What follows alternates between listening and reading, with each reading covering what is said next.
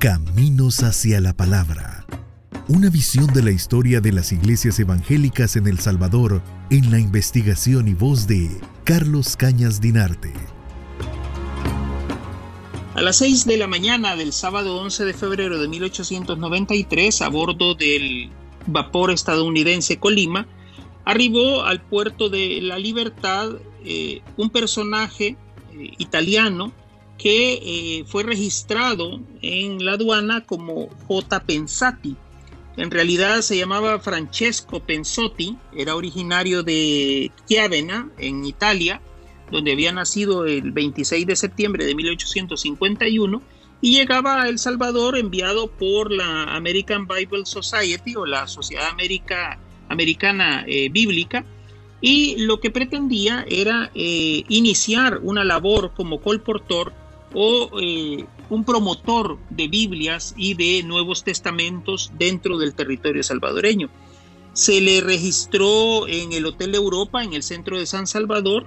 eh, pero mm, prácticamente desde su llegada fue atacado por eh, las autoridades católicas que en los diferentes medios disponibles dentro de la prensa de la ciudad de San Salvador publicaron el nombre del colportor Francesco Pensotti y también ubicaron que se encontraba alojado en, al poniente de la calle de Saldaña, la actual calle Delgado, y que estaba en, alojado en la casa de la señora Francisca Ramos.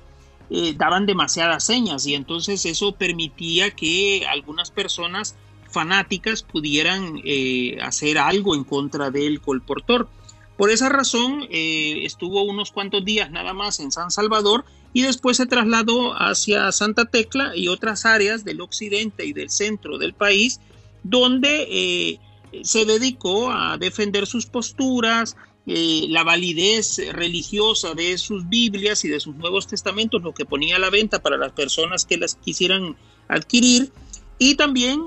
comenzó una serie de prédicas en grupos entre 30 y 200 personas, muchas de ellas mujeres, que se reunían para eh, escucharlo y para eh, saber y preguntar acerca de aquella eh, misión que él llevaba al interior del territorio nacional.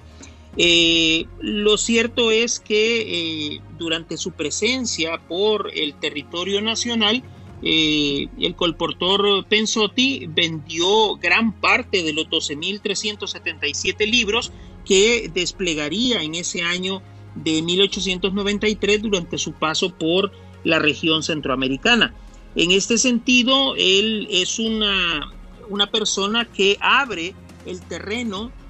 eh, y logra consolidarlo de alguna forma pero que en esta rama de ser colportor ya había tenido el antecedente del reverendo Crow en 1858. Eh, la verdad es que Francesco Pensotti es esta, una de estas figuras que es importante a la hora de establecer los lineamientos históricos de la evangelización en el territorio salvadoreño.